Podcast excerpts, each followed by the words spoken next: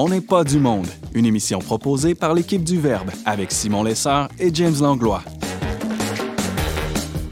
Cette semaine à l'émission, Édouard Chatov nous livre son témoignage de pèlerin russe. Frédéric Franca réfléchit à son rapport à la douleur et au temps. Et Valérie Laflamme-Caron nous raconte son voyage peu ordinaire sur les traces de sa grand-mère. Bref, on n'est pas du monde.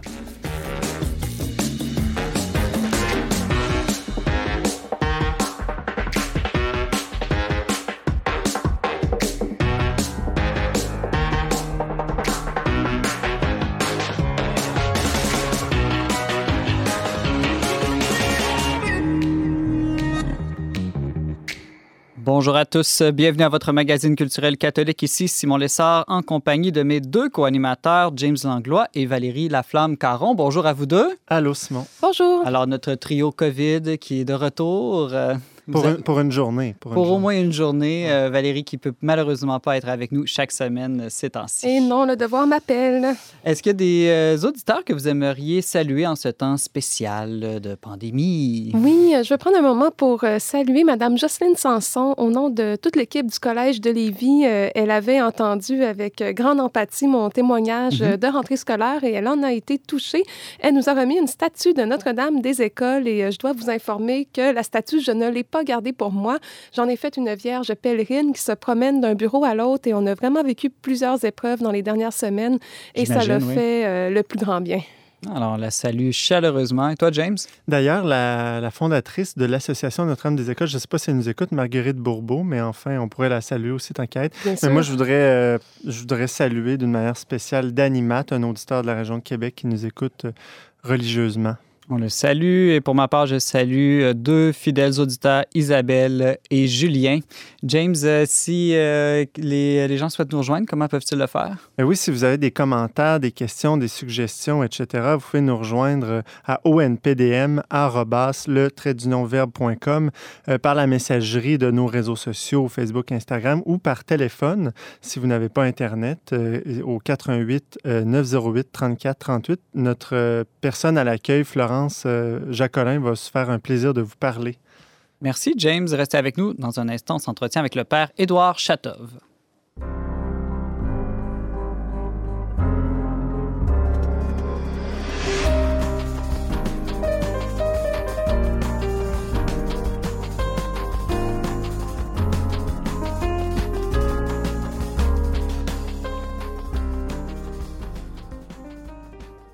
Édouard Chatov est un citoyen du monde au choix de vie et au parcours inusité. Jeune prêtre, il est né en 1973 dans une famille de foi chrétienne orthodoxe en plein cœur de la Russie communiste. Sa conversion au catholicisme et sa vocation religieuse l'ont amené en France, en Angleterre, puis au Québec. Il est aujourd'hui responsable du Centre culturel et foi Montmartre à Québec. Les éditions Mediapol ont publié le 26 octobre dernier un livre Entretien où l'on découvre sa vie fascinante et sa pensée captivante sur les grands enjeux culturels et spirituels, dis-je, de notre temps.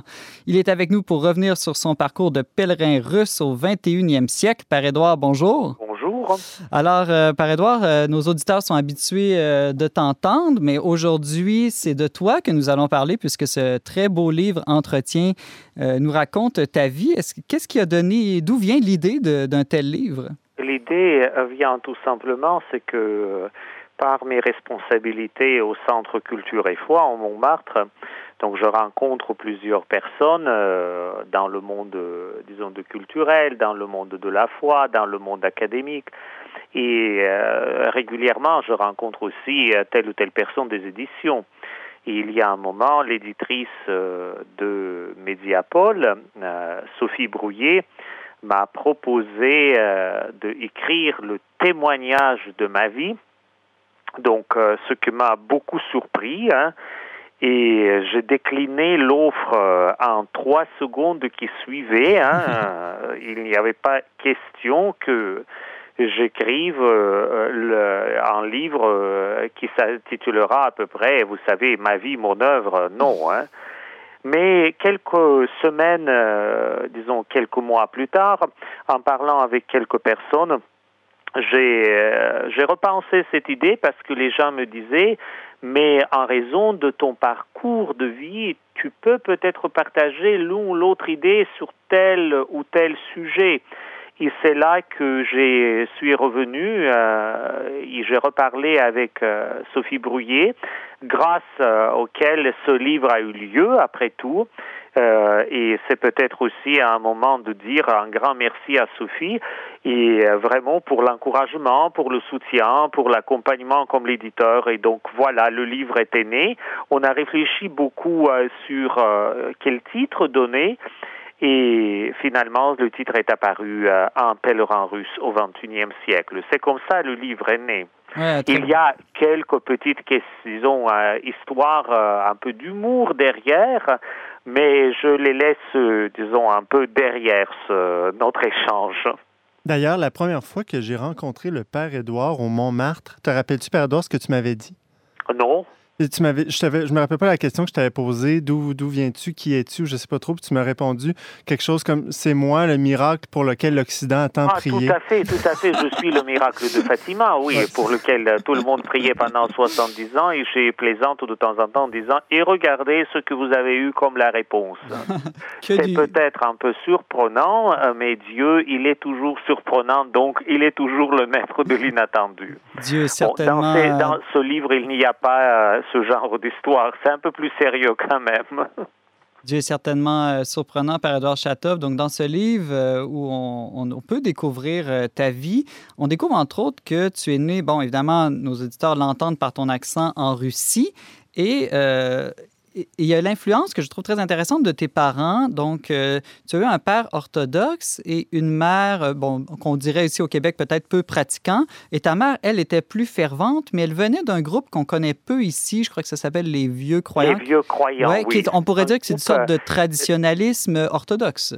C'est un peu, oui, c'est un groupe, c'est un, c'est un schisme qui a été fait dans, au, au sein de l'Église orthodoxe russe au XVIIe siècle et une grande partie du croyant par la ferveur et l'attachement aux traditions liturgiques vraiment se détacher de l'Église, euh, disons, qui, qui était l'Église un peu plus euh, répandue, et l'éducation de la foi passait très souvent dans la famille.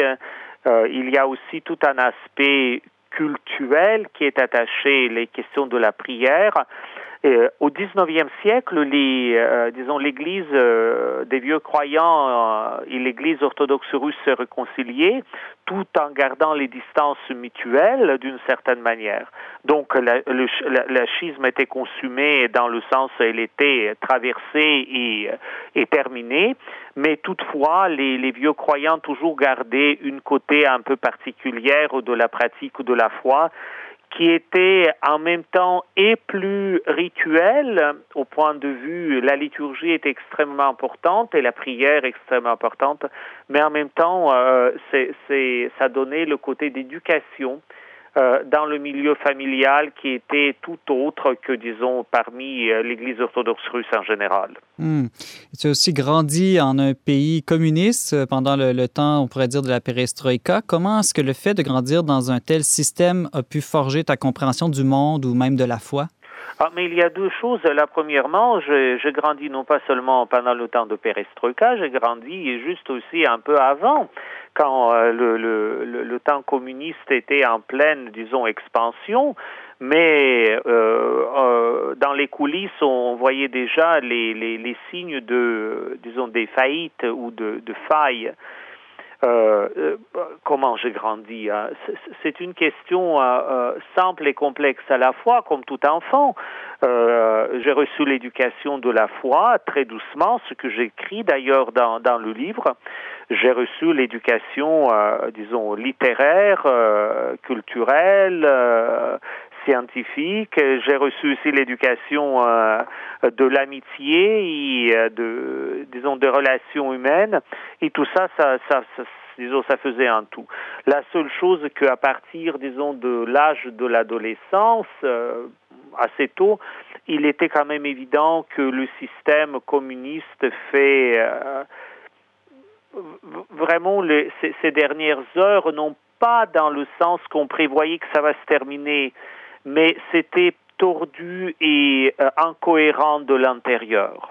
James Langlois? Euh, pardonnez le profane que je suis, là, mais en, une phrase synthétique, pouvez-vous me dire c'est quoi le perestroïka? perestroïka, ça veut dire c'est refaire les choses. Parce qu'il faut quand même dire quand c'est un terme qui est utilisé vis-à-vis du temps de Mikhail Gorbatchev. Et quand Mikhail Gorbatchev est arrivé au pouvoir, il a voulu refaire le système socialiste et communiste, c'est-à-dire pas l'abolir, mais de reconstruire, c'est-à-dire replacer les morceaux pour donner une plus grande cohérence. Et le mot en russe pour dire replacer les morceaux, c'est perestroïka, c'est-à-dire reconstruire d'une autre manière. C'est là que ça veut dire le mot. Hein. Mhm. Edouard, une chose qui m'a frappé en lisant ton, ton livre témoignage, euh, c'est que tu, tu, expliques que le système communiste est basé, entre autres, sur euh, le principe de briser tous les liens de confiance entre les individus, entre les groupes, euh, euh, et, que, tu voyais une certaine opposée de, du, système, on pourrait dire, de la foi chrétienne qui, elle, cherche à établir des liens de confiance entre les personnes. Tout à fait. Et si c'est paru, si ça sort du livre de cette manière, parce que, entre parenthèses, pour moi, c'est très difficile d'évaluer ce que j'ai écrit. Euh, parce que je dirais la même chose autour d'un café, à l'émission de la radio ou mis par écrit dans le livre. Donc, euh, c'est, je dis ce que je pense. Et euh, c'est vrai que la foi chrétienne, la foi, le terme de la foi même, ça veut dire faire confiance, mettre notre confiance en quelqu'un. Tandis que euh, dans le système communiste, euh, aucun euh, communiste ou socialiste ne vous dira pas qu'il veut détruire les liens de confiance, au, contraire. Sauf que dans la pratique, on va mettre en place un système de surveillance mutuelle parce que euh, donc il faut savoir tout sur tout le monde et pour cela on va créer que parce qu'on cherche des ennemis qui, qui, qui font que le système ne marche pas correctement et euh, on va surveiller tout le monde et donc on va progressivement perdre la confiance en tout le monde parce que l'autre n'est plus mon frère, mais mon surveillant. Oh, vous savez, il y a des surveillants seulement dans la prison. Hein? Mm-hmm. Et en général, euh, si on est assigné à la résidence, euh, disons par quelqu'un d'autre, on ne fait pas confiance à celui qui nous a signé à la résidence. Et c'est là, je pense, il y a une perversion très subtile qui a été faite parce que euh, on surveille tout le monde au lieu que dans la foi chrétienne, on veille sur notre frère. Très intéressant. Père Edouard, le temps avance. J'aimerais qu'on parle de ton passage au catholicisme, puisque tu viens d'une famille de tradition orthodoxe. Donc, tu, préfères ne pas parler de conversion, mais d'entrer dans la pleine communion avec l'Église de Rome. Est-ce que tu peux nous expliquer brièvement qu'est-ce qui t'a amené à, cette communion avec l'Église de Rome? Oh, je, peux, je, peux essayer, sauf que, comme je disais, il faut écrire 14 volumes et les pages dans le livre, quand même, essayent de faire un, un, peu compte rendu de, de, de, de cette passage dans la pleine communion. Mais pour peut-être euh, tracer les grandes lignes, la première chose, j'ai toujours voulu comprendre les causes de division entre les différentes confessions chrétiennes, compte tenu que moi j'appartenais à l'Église orthodoxe russe et euh, une grande partie de la famille de ma maman, donc à l'Église orthodoxe russe des vieux croyants. Euh, et la première division, c'était évidemment avec l'Église catholique. Donc j'ai voulu comprendre qu'est-ce qui se passe ou mhm. qu'est-ce qui s'est passé. Ça, c'est la première chose. La deuxième, c'est toute la découverte de, des choses qui nous unissent et la richesse mutuelle dont les choses, euh, dont, dont, on peut échanger et faire un merveilleux échange. Euh, la, chose qui était plus difficile, c'est euh, la compréhension euh, du ministère de, successeur de Pierre. Et tandis que pour moi, de plus en plus, je comprenais tel que l'Église catholique l'entend, et de plus en plus, je voyais l'incohérence un peu dans l'approche de l'Église orthodoxe. Et c'est ce que donnait tous ces éléments, en, gros, donnait que j'ai décidé et j'étais comme poussé par ma conscience à entrer en pleine communion avec l'Église euh, de Rome. Euh, mais ça explique aussi pourquoi je refuse le, mot conversion assez souvent. Quand on va vite, je dis bon, euh, converti, converti. Mais il faut dire que très souvent, quand on dit on se convertit, on choisit entre ce qui est moins bien et ce qui est meilleur, ce qui est juste et ce qui n'est pas juste, ce qui était erroné et ce qui devient véritable. Tandis qu'avec l'Église orthodoxe, compte tenu de la tradition, de l'héritage, des richesses partagées, euh, il y a vraiment les deux côtés qu'il faut tenir compte. Et comme euh, je cite dans le livre les, les paroles de Jean-Paul II, qu'il a d'ailleurs euh, appris chez un philosophe russe, Vyacheslav Ivanov, il faut que l'Église respire avec ses deux poumons. Euh, le poumon occidental et le poumon oriental. Oui, les deux poumons, un grand désir d'unité aussi, on sent, qui guide euh, ta vie. On n'aura pas le temps d'aborder ensemble nécessairement tout ton cheminement vocationnel, mais j'aimerais qu'on parle au moins rapidement, en deux minutes, de deux figures qui t'ont marqué euh, dans ton cheminement. Je pense au cardinal Lustiger à Paris, à l'archevêque anglican de Canterbury, Rowan William à Londres. Qu'est-ce que tu peux nous dire sur ces grandes figures, comment ils t'ont influencé? Mais euh, tout simplement, Père Lustiger, il m'a offert son amitié. Et euh, c'était un des plus beaux cadeaux dans la vie que j'ai reçu, parce que quand une figure de cette taille vous offre son amitié, euh, il ne faut pas dire on n'est pas devenus des copains, hein, entendons-nous bien là-dessus. Hein.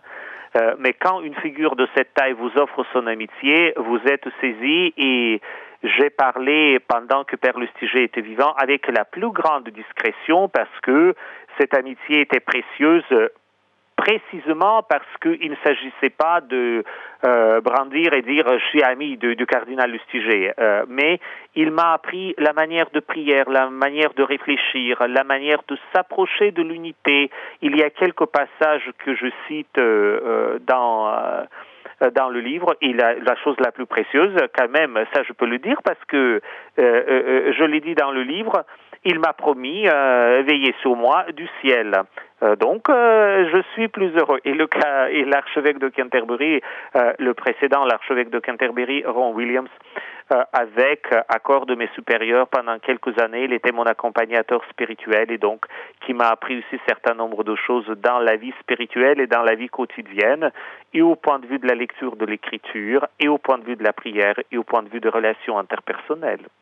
C'est fascinant, Père Édouard. Euh, si euh, les, gens souhaitent en connaître plus sur, ta vie, ils vont devoir se procurer euh, le livre qui a été publié le 26 octobre dernier aux éditions Mediapol. Donc, ce livre qui s'intitule Un pèlerin russe au 21e siècle, entretien avec Édouard Chatov.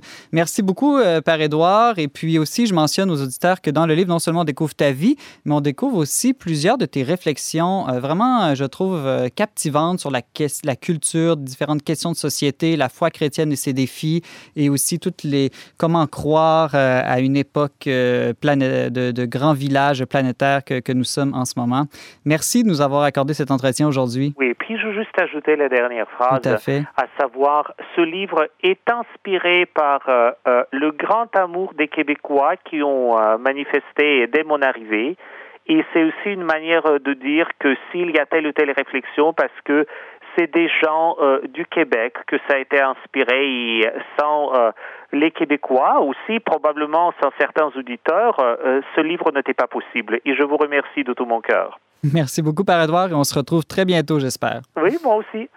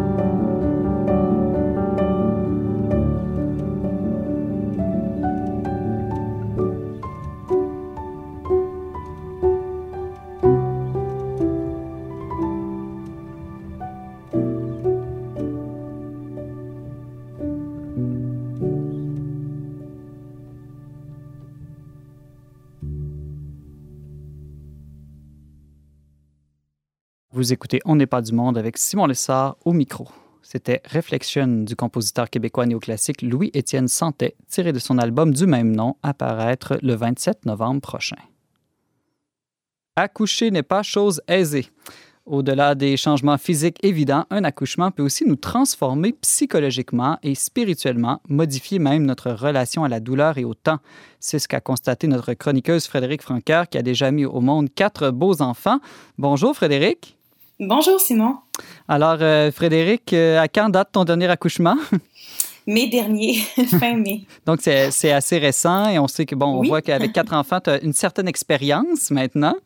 Euh, ben, je, pense que je pense que je peux dire oui maintenant. oui, et tu as réfléchi à cette expérience qui t'a donné l'idée de cette chronique, l'expérience d'accouchement qui est belle, qui est, qui, qui est un mélange, on le sait, de douleur, de joie, qui demande de la patience, de la force. Euh, tu as l'impression que tes accouchements ont changé ton rapport à la douleur? Oui, définitivement. J'ai euh, l'impression d'abord d'avoir une, maintenant une tolérance à la douleur qui est plus élevée. Je pense que je ne penserais pas être la seule, mais ma, force euh, de résistance a, augmenté parce que j'ai connu probablement quelque chose de plus douloureux.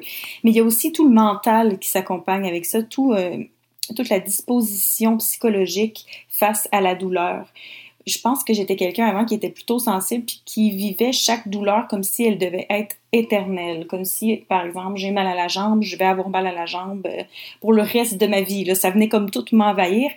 Alors qu'en réalité, la douleur, un peu comme n'importe quelle épreuve dans la vie, vient, mais part aussi. C'est vraiment peut-être quelque chose ici que plusieurs personnes ont appris, mais c'est quelque chose que moi, les accouchements euh, naturels, c'est-à-dire sans, sans péridurale, m'ont vraiment permis de, de voir, d'identifier, oui, un début à la douleur, mais d'identifier une fin aussi à la douleur.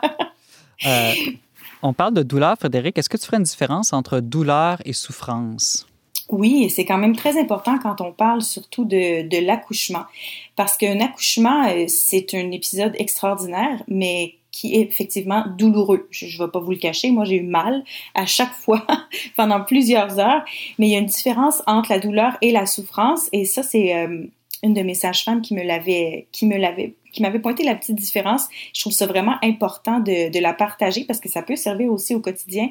Une douleur, c'est vraiment plus quelque chose qu'on accepte. Une douleur, c'est un mal qu'on prend et qu'on porte. Une souffrance, c'est quelque chose, c'est comme une douleur, mais qu'on ne peut pas supporter, qu'on ne supporte pas psychologiquement. Euh, ben, évidemment, il y, a des, il y a des, physiquement aussi, j'imagine qu'une pierre au rein, là, euh, à un moment donné, ça devient assez souffrant. Là. Tu peux plus mm. trop euh, faire grand-chose avec ça, ou une septicémie, par exemple. Mais il y a vraiment une différence entre la douleur et la souffrance, probablement en termes de niveau, mais surtout en termes de position euh, mentale face à ça, position psychologique. J'ai Valérie qui souhaite réagir en studio. Oui, en fait, tu parles de l'accompagnement que tu as eu avec une sage-femme. je me disais que probablement que ça permettait de prendre cette distance-là avec la douleur et en lui donnant un sens de de digresser un peu de la souffrance parce que ces temps-ci, surtout avec le temps de pandémie, euh, j'ai été en contact avec plusieurs récits d'accouchement euh, qui semblaient assez traumatiques, puis où ce qui était en cause, euh, c'était vraiment pas la douleur, mais une espèce de, perte de contrôle. Puis je dis pas que quand on accouche avec une sage-femme, on a le, on a le contrôle, là. ça serait un peu fantasmé tout ça, là, mais j'aimerais t'entendre à ce sujet-là. Ah ben là, c'est sûr que c'est euh, dans mes dans mes points sensibles parce que tu dis qu'avec une sage-femme, euh, on n'a pas plus de contrôle, mais j'ai envie de dire que c'est faux. Hmm. Parce que pour avoir vécu les deux expériences, quand tu rentres dans une maison de naissance, d'emblée, la grossesse et l'accouchement, c'est une chose normale. C'est une chose que la femme est capable de faire, capable d'accomplir par elle-même, que ce soit à l'hôpital, à la maison de naissance ou à la maison. Évidemment, là, on parle de grossesse normale, des grossesses qui ne sont pas à risque. À ce moment-là, c'est sûr que suivi médical s'impose, mais c'est la disposition, encore une fois, tout est une question de, mental, comme dirait le Bob Graton. Tout est une question de, de, comment tu vois ça dès le départ. Puis en maison de naissance, c'est ça. la sage-femme est une d'une pure accompagnante, selon ses propres dires à elle, qui va t'aider toi à accoucher, mais c'est toi qui va faire ce qui qu'il faut. Alors que j'imagine que dans un milieu médical déjà un peu traumatisé en ce moment, d'arriver avec une grossesse qui est qui, est un peu perçue de ce que moi j'ai vécu comme expérience et de ce que j'ai entendu, pas comme un problème, mais vraiment pris d'un œil médical d'un côté moins euh, naturel, mais c'est sûr que tout ça pris dans une dans une bulle de pandémie, ça doit être assez intense. Imaginez juste accoucher avec votre conjoint ou votre partenaire ou peu importe qui est là quand vous accouchez, qui a un masque. Euh, dans certains endroits, ils recommandent à la mère aussi de porter un masque qui est absolument euh, étrange parce que ça bloque vraiment beaucoup de processus naturels. Puis aussi, tout le monde autour de toi est habillé un peu comme si euh, tu avais la lèpre. Là. Je voulais revenir, Frédéric, sur, je ne sais pas si tu allais en parler, mais sur la différence entre douleur et souffrance. Puis c'est paradoxal un accouchement parce que normalement, quand on a de la douleur physique, c'est un signal que notre corps a un problème. Tu sais, comme par exemple, on a mal, on a une maladie, euh, tu sais, il y a quelque chose qui a un dysfonctionnement. Or, la douleur liée à l'accouchement est quelque chose de tout à fait naturel. Bien, naturel dans le sens que, tu sais, c'est un processus physiologique normal. C'est pour le mieux. Alors que là, il y a comme un paradoxe qui se crée, une dissonance cognitive. Tu dis, ben là, j'ai mal, mais pourquoi pourquoi j'ai mal, mais en même temps, c'est normal. On touche peut-être ici au mystère de la Genèse, ouais, ben, justement. ça. Ben, en fait, ça vient chercher un peu le concept de cerveau reptilien. On a le néocortex ici, qui est, qui est une partie du cerveau de laquelle on doit se détacher complètement quand on, quand on accouche. Le but, c'est de prendre ce, ce, côté-là du cerveau, le néocortex, puis de le jeter à la poubelle. Ce, ce cerveau-là qui va regarder l'heure, qui va dire, ah, OK, là, c'est l'heure de souper, ou bien ce cerveau-là qui va se dire, oh, faut que je donne le bain aujourd'hui à mon enfant. Tu sais, ce cerveau-là très, très concret, faut le prendre, faut s'en détacher le plus possible pour connecter avec son cerveau, comme je disais, reptilien, qui est le cerveau, en guillemets, animal. Donc, ça revient à ce que tu me disais. Euh, ce cerveau animal-là, pour lui, la douleur de l'enfantement n'est pas anormale. C'est un processus qu'il faut embrasser puis qu'il faut supporter parce que c'est quelque chose de quelque chose qui doit se passer. Donc, vraiment, le but pour avoir accès à ce à cette manière-là de d'appréhender la douleur, parce que là, c'est beau d'en parler là, à la radio comme ça, puis personne n'a mal vraiment, mais quand tu es dans l'action, c'est, vraiment plus difficile, ça prend plus de doigté. Le but de vraiment réussir à embrasser cette douleur-là et ne, ne pas se laisser anéantir par la souffrance, c'est vraiment de laisser de côté tout le cerveau rationnel. Donc, quand on vous dit, ou on dit au moment d'avoir vraiment une bulle, d'amener de la musique qu'elles aiment, de prendre des bains, c'est pas parce qu'on a envie de faire à semblant que ça fait pas mal, c'est qu'en mettant le plus possible son esprit et son corps dans un environnement doux, dans un environnement paisible, un environnement qui va sécuriser la maman, elle et son partenaire ou sa partenaire vont être capables de, de vraiment focuser sur justement cette partie-là animale à l'intérieur d'elle qui lui signale que la douleur n'est pas euh, éternelle d'abord et n'est pas euh, à combattre. Ça, me fait penser à un autre exemple, à un niveau moindre, mais c'est comme la poussée des dents des enfants. Au fond, ça, leur, ça leur fait mal, mais c'est comme ben, mon petit pet, c'est tes dents qui sont en train de pousser. C'est comme, c'est bizarre. Exactement. C'était, James, ma prochaine question pour Frédéric. Il y a une forme de poussée dans, l'accouchement qui est les contractions quand même, qui est aussi une expérience de douleur qui précède, ben, qui précède et qui, est pendant. Euh, est-ce que cette expérience des contractions-là, tu as, euh, une expérience à nous partager par rapport à ça, sur ton rapport à la douleur? Ben, euh, il y a plusieurs niveaux. Moi, c'est ce que j'ai appris. Il y a plusieurs niveaux de, de douleur. Il y a plusieurs hormones euh, qui entrent en ligne de compte dans l'accouchement. Ça, c'est quelque chose que j'ai lu, par exemple, avant d'accoucher. Puis, euh, durant la plus grande partie de l'accouchement, on a l'ocytocine, qui est l'hormone de l'amour, qui va faire contracter l'utérus et s'agrandir le col, s'effacer le col et se ramollir aussi pour pouvoir laisser passer l'enfant qui s'alternent heureusement avec des jolies endorphines, les hormones du dodo, du sommeil, de la relaxation. C'est un opiacé, en fait, naturel, qui est une hormone très forte. Lorsqu'on se laisse vraiment aller à, la bulle, comme on parlait tantôt, qui est, un mot maintenant presque banni, là, pas, la, pas la bulle COVID, mais la bulle, le cocon d'accouchement, le cocon euh, du cerveau reptilien. Quand on se laisse aller à ça, les endorphines sont très, très puissante. Parlez-en aux mamans.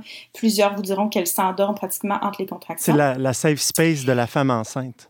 Exactement. Mais pour répondre à ta question, Simon, euh, arrive un moment où l'adrénaline doit embarquer parce qu'on peut pas non plus pousser le bébé à la fin en étant mollo, presque endormi. L'adrénaline arrive. C'est d'ailleurs un hormone qui est sécrété euh, par euh, la tête de l'enfant quand il atteint un point en particulier du col. Ça, c'est vraiment, je trouvais intéressant comme fait. C'est comme une espèce de bouton dans le fond que le bébé va presser, là, métaphoriquement parlant, en atteignant un certain point dans le col. Donc l'adrénaline va euh, euh, inonder la femme et puis à ce moment-là ben la femme va commencer à pousser. Moi je vous dirais que je suis pas une professionnelle de la gestion de l'adrénaline. Rendue à ce moment-là, je pense que beaucoup de femmes euh, ont l'impression que la mort s'en vient, que ça se passera pas. Mais ce qui est bon, par exemple, de ça, c'est qu'à ce moment-là, le partenaire est extrêmement important. La sage-femme, l'accompagnante à la naissance aussi. Il y a des géniales infirmières qui sont là aussi, qui peuvent aider à jouer un peu le rôle du cerveau de la maman en lui disant non, non, non, tu vas pas mourir, au contraire, c'est la vie qui s'en vient. Là. Si tu te sens comme ça, c'est que ton bébé est là. Euh, Donc, euh, voilà. Frédéric, euh, on a parlé beaucoup de la douleur, mais j'aimerais qu'on parle un peu plus du temps aussi. Donc, tout à l'heure, tu as dit, bon, euh, j'ai compris que les douleurs finissent par euh, prendre fin un jour ou l'autre. souvent, quand on souffre, on a l'impression que le temps s'allonge beaucoup. Est-ce que c'est ton expérience? non. Étonnamment, non, parce qu'une contraction, c'est en 30 et 90 secondes. Et moi, qui est une personne très, très efficace, J'adore savoir combien, comment de temps, combien de temps les choses durent. Mais je dois vous avouer que ça m'a beaucoup aidé à, relativiser puis à prendre ça un moment à la fois. d'accoucher m'a aidé à, profiter d'un moment à la fois. Puis tantôt, je pensais à ça, puis euh, il y a beaucoup de gens dans la vie qui nous disent non, non, tu prends ça une journée à la fois. Mais moi, des fois, une journée, c'est trop gros. Des fois, une journée, c'est trop rempli. Je suis pas capable de me dire que demain, je vais être moins euh, débordée ou quelque chose, c'est pas pessimiste, mais en tout cas, tout ça pour vous dire que une contraction, c'est de 30 à 90 secondes. 30 secondes dans une vie, c'est vraiment pas beaucoup. C'est sûr que là, si on commence à faire de l'anxiété, puis on se dit oui, mais pendant les 10 prochaines heures, je vais avoir des 30 secondes douloureux, il faut pas rentrer là-dedans parce que là, notre cerveau reptilien, il est loin, loin, loin, puis l'endorphine est loin, loin, loin aussi. On est dans l'adrénaline, puis ça nous redit, puis c'est pas bon. Mais d'ailleurs, en tant que femme qui euh, accouche. Frédéric parlait, euh, tu parlais des, euh, justement des hormones qui, qui aident, qui détendent un peu, qui, qui gèlent d'une certaine manière. Là, la, femme, ben, je pense qu'aussi, si la, quand la femme est bien, est bien rentrée dans ce cycle d'hormones-là, elle perd la notion du temps complètement. En fait, c'est vraiment comme, comme tu dis, c'est comme une forme d'opiacé ou de morphine naturelle. Tu perds un peu le, Exactement. Moi, par exemple, je ne calculais pas, puis c'est aussi recommandé de ne pas le faire, euh, mes contractions ni leur fréquence. C'est toujours mon, mon, conjoint qui faisait ça lorsque la sage-femme avait besoin de savoir. Mais de juste savoir, toi, dans ton cœur, qu'une contraction, c'est de 30, de 30 à 90 secondes. Mettons là qu'il y en a des longues qui durent deux minutes, OK? Deux minutes, là, on peut passer à travers ça. Puis moi, c'est ce que je me répétais tout le temps. Puis c'est un peu ce qui me guide aussi dans ma vie des fois. des fois, on vit des moments difficiles pour X, X raisons, ou ne serait-ce que mon retour à la course, par exemple. Mon retour à la course est très pénible. C'est difficile. J'ai eu quatre enfants. Ça fait mal. Sauf que quand on divise ça par bloc de une minute, une minute, une minute, tu dis une minute, une minute, c'est quoi dans une vie? Ça a l'air un peu euh, bête comme ça, mais ça aide à, passer à travers certains moments de la vie qui sont moins agréables. Au lieu de, prendre tout ça comme une grosse, grosse montagne, de vraiment morceler ta tâche, morceler ta journée, morceler ton moment, ça aide vraiment beaucoup. Puis aussi, évidemment, ben, dans l'accouchement, de se dire que oui, la prochaine minute va être difficile, mais que l'autre d'après va être génial, c'est quand mhm. même très aidant. Valérie James, autour de la table, est-ce que vous avez déjà vécu une expérience qui a changé votre rapport au temps ou à la souffrance ou à la douleur? Peut-être pas moi directement à la douleur, mais je vois beaucoup de parallèles entre le début et la fin de vie. Euh, il y a différentes façons de le vivre, puis c'est quelque chose qu'on peut pas combattre. Hein. À la fois, la naissance d'un enfant, euh, qu'on le veuille ou pas, il va sortir, puis la mhm. personne, qu'on le veuille ou pas, euh, elle va mourir. Là, hein. ça, ça, fait tout partie du cycle de la vie. Il y a un incontrôle aussi qu'il faut accepter dans les deux cas. Oui, exactement. Puis je pense qu'il y a un changement au temps. tu sais, je pense à toutes les fois où on a veillé des mourants dans ma famille. on fait ça pendant une semaine, 24 heures sur 24, et puis bon, à la fin, on est épuisé, mais quand on est dedans, on n'y pense pas. Là. On fait l'aller-retour à l'hôpital, on va chercher un petit take-out, puis on retourne dans la chambre, qui devient une bulle aussi. Puis je pense qu'on a peut-être perdu cet art de la bulle euh, dans ces moments-là. Et quand on y repense, c'est très rare qu'on regrette ces moments-là, même s'il y a eu des difficultés, des douleurs qu'on a traversées. Mais, d'ailleurs, la femme, euh, une fois qu'elle a accouché, euh, il y a tellement de joie puis de bonheur que souvent, tout ce qui est venu après, c'est parti comme l'instant d'une fumée. Bon, il y a toutes les, les, Je dirais, il peut y avoir des difficultés post, euh, postnatales. Des complications. C'est ça, mais, mais à part ça, tout ce qui. On dirait que toute la douleur que tu as vécue pour accoucher est comme tu l'oublies, hein, je pense, Frédéric? Oui, définitivement. Moi, je pense que je suis un peu. Euh, folle en me disant que je m'ennuie même de ce moment-là. C'est tellement un beau moment de force, de fierté. Puis parce que c'est certain qu'il y a des moments qui, qui, sont très douloureux vers la fin, mais au début, quand tu as des contractions de 10 minutes, tout ce que tu as envie de faire, c'est de dire j'en veux plus, là, mon bébé s'en vient, ça va être le fun. en terminant, Frédéric, il nous reste 30 secondes. Est-ce qu'il y a une figure, un modèle qui t'inspire particulièrement quand tu penses à, quand tu te prépares pour un accouchement?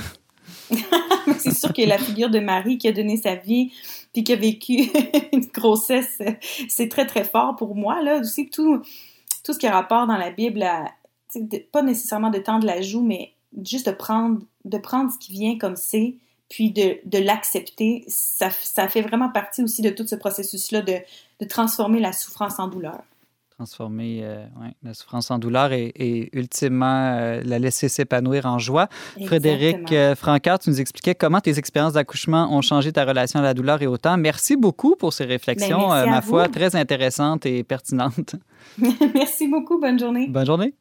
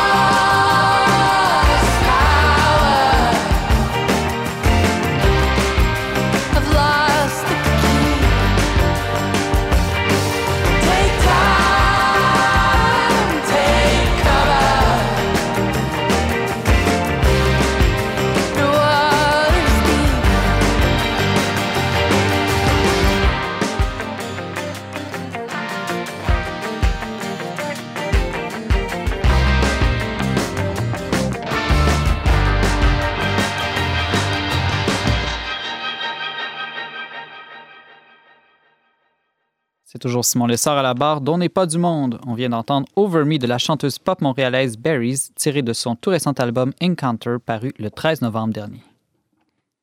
Il y a quelques semaines, notre chroniqueuse Valérie Laflamme-Caron a fait un pèlerinage peu ordinaire avec son frère sur les traces de sa grand-mère décédée en janvier dernier. Elle a découvert la vie d'une femme combattante à l'image de tant d'autres femmes québécoises. Elle est avec nous en studio pour nous raconter les prises de conscience qui ont émergé de ce pèlerinage familial. Bonjour Valérie. Bonjour. Alors, peux-tu nous mettre un petit peu en contexte? Qu'est-ce qui t'a amené à partir comme ça sur les traces de ta grand-mère? Oui, je tiens à dire que ma sœur aussi ah, y oui, était. désolée. Donc, euh, on est parti. C'était vraiment toute la famille. Oui, ben oui, exactement. Un joyeux trio. Puis peut-être que les gens trouvent ça étrange, mais il faut savoir là, que nos parents sont décédés et puis qu'il restait euh, deux fils vivants à ma grand-mère là, qui sont dans des conditions particulières. Donc, euh, de sa fin de vie jusqu'à aujourd'hui, là, c'est, euh, c'est nous essentiellement qui a géré là, euh, tout ce qu'il y avait à faire concernant sa succession et finalement les funérailles et l'inhumation. Et puis, à cause du contexte COVID, il a Mhm. fallu attendre plusieurs mois et ma grand-mère souhaitait être enterrée à Amqui aux côtés de son défunt mari. Donc, c'est avec grand plaisir, c'est drôle à dire là, dans les circonstances, mais que on s'est réservé un petit chalet là, dans le bas du fleuve et qu'on est partis les trois ensemble euh, une fin de semaine à Amqui procéder à l'inhumation. Donc, euh, ça nous a fait chaud au cœur. Hein, de, c'est certain, on est parti avec les cendres, évidemment, mais de, de partir avec grand-maman, si je peux dire, là, et puis de la ramener euh, chez elle, d'où elle venait. Et puis, ce qui a été fascinant, c'est que, bon, on a rencontré d'autres membres de la famille. Là, on n'était pas seuls une Mhm. fois rendus sur place. Et puis, on a pu voir des lieux qui avaient été importants dans sa vie et qui, pour moi, étaient un peu mythiques.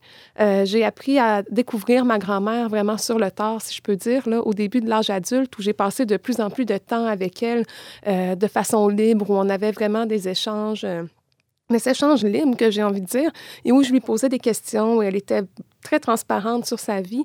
Et puis là, j'ai pu voir euh, les vrais de vrais endroits et j'ai trouvé ça complètement fascinant. Euh, vie fascinante. Euh, J'aimerais que tu nous décrives un peu euh, justement cette vie de ta grand-mère qui a vécu dans un Québec, j'imagine, très différent de celui d'aujourd'hui. Est-ce que tu as quelques informations sur comment s'est passée sa jeunesse?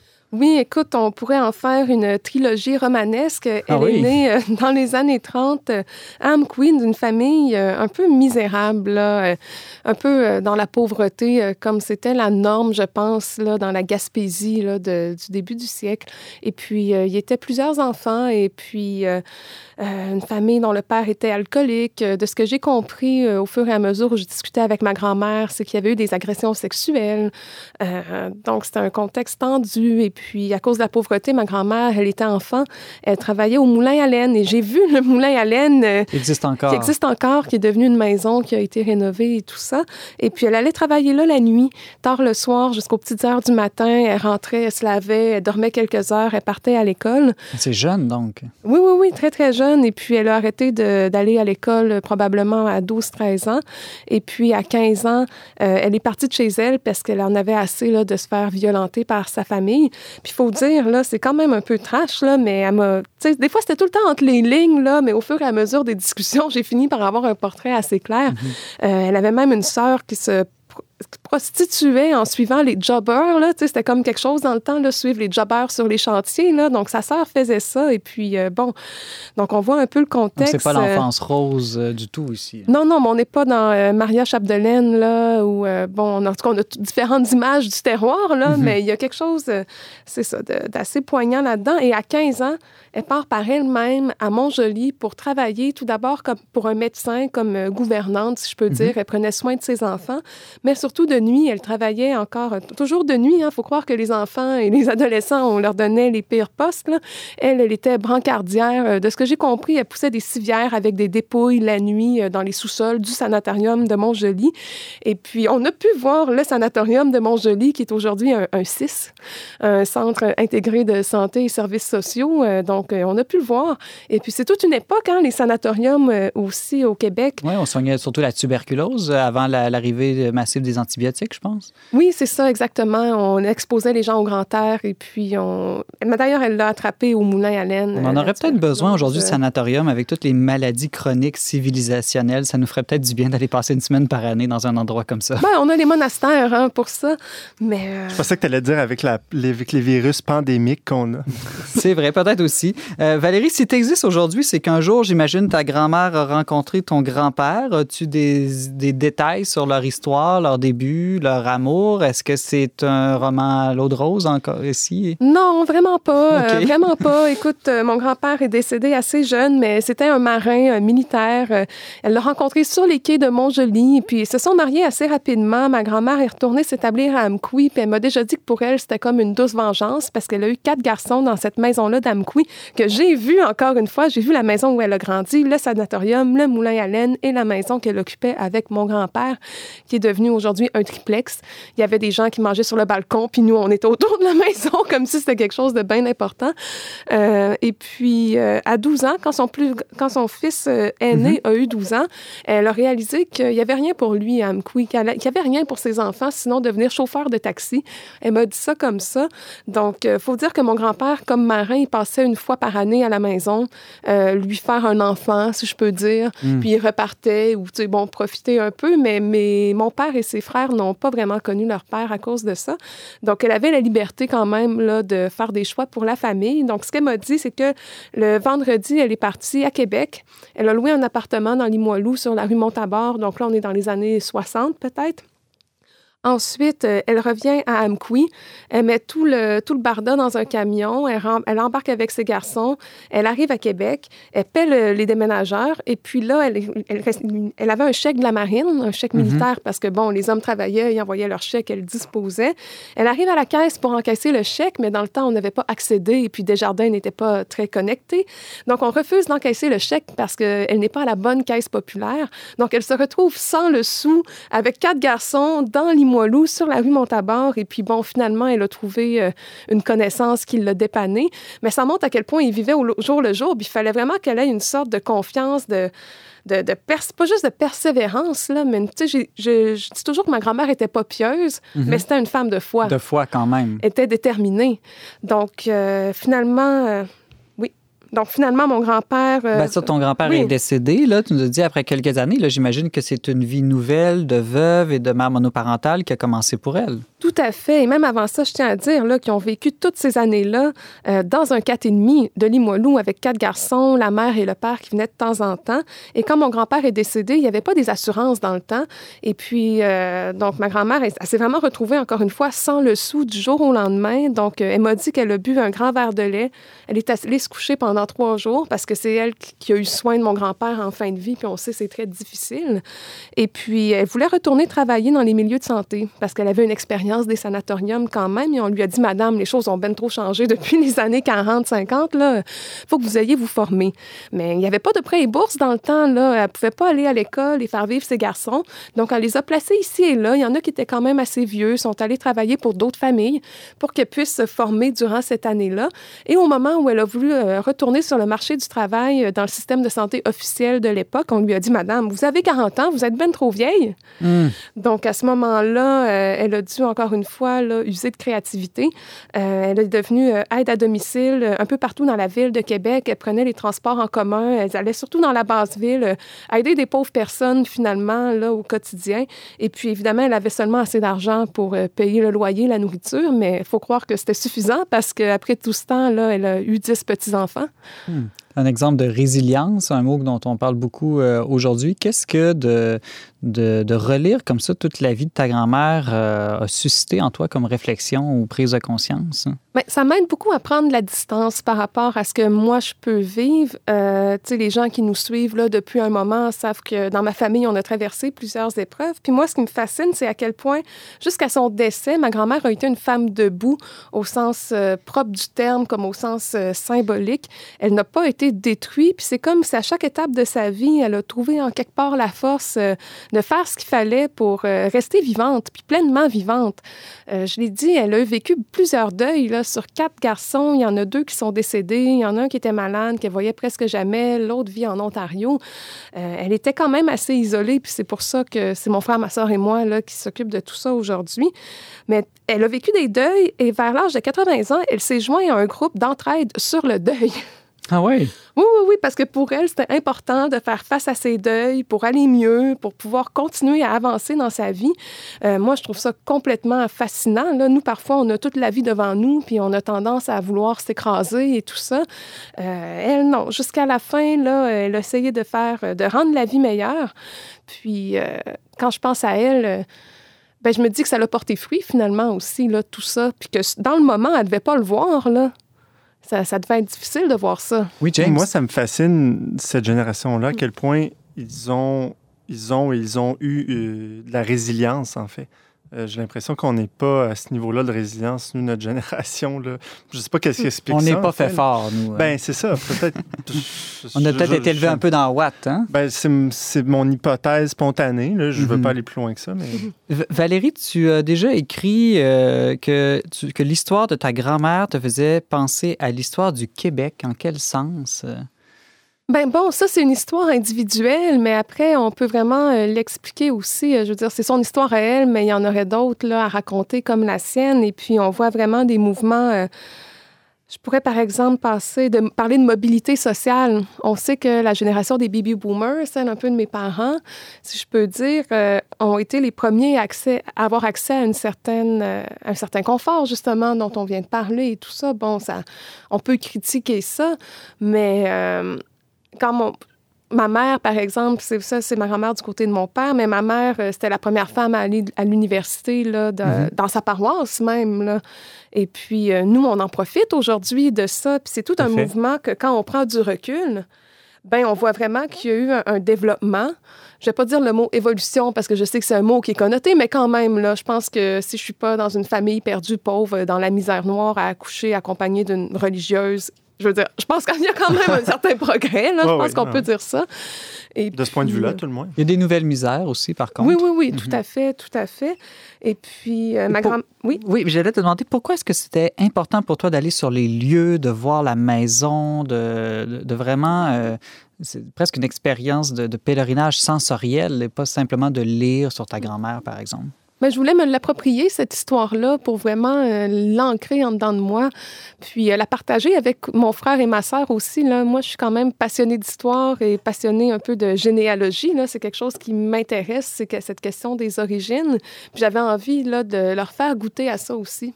Moi, ce qui me, ce qui me questionne, c'est est-ce qu'entre vous, là, ton frère, ta soeur, il s'est passé quelque chose durant ce pèlerinage-là? C'est-à-dire, au-delà de, oui, vous êtes rapprochés peut-être, mais est-ce qu'il y a eu, euh, vous avez creusé certaines choses dans votre famille, tout ça? Est-ce que ça a réveillé des choses, des blessures? Des...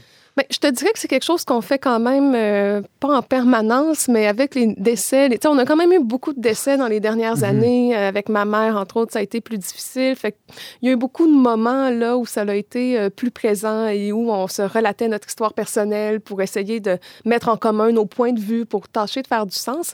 Je te dirais que le plus beau cadeau, ça a été de passer cette fin de semaine-là au chalet, d'avoir du plaisir, de conclure quelque chose, de passer à une autre étape. Puis à ce moment-là, on, a fait un peu de tourisme. On est allé au Jardin de Métis, on est allé voir une chute, puis euh, on a pris des photos. Puis euh, sur une des photos, justement, j'étais comme, voyons, il me semble, j'ai l'air enceinte. Genre, je trouve que j'ai l'air enceinte sur cette photo. Puis ma soeur était comme, mais là, non, t'es pas enceinte euh, pour telle raison. Mais j'étais comme, on sait jamais.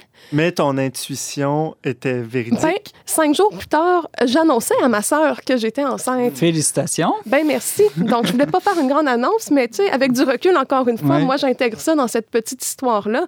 Puis je me dis que c'est la continuité, justement, là, de, de tout ce que ma grand-mère a fait, mes parents, et puis moi ensuite, qui, on vit nos épreuves, on avance, et puis... De l'histoire de la vie, comme et dirait le, Roi Lion. Et on ne sait pas ce que l'avenir nous réserve. tu sais, dans le moment, c'est très difficile, mais euh, il n'y a pas que ça. En tout cas, ça finit bien sur une belle primeur. On n'est pas du monde. Euh, Valérie ah. Laflamme-Caron qui attend un enfant. Euh, une belle joie pour terminer cette histoire. merci, Valérie, pour cette chronique très personnelle dans laquelle là, tu nous livrais tes réflexions sur ton pèlerinage que tu as fait sur les traces de ta grand-mère. On a hâte d'entendre la suite de toutes tes aventures.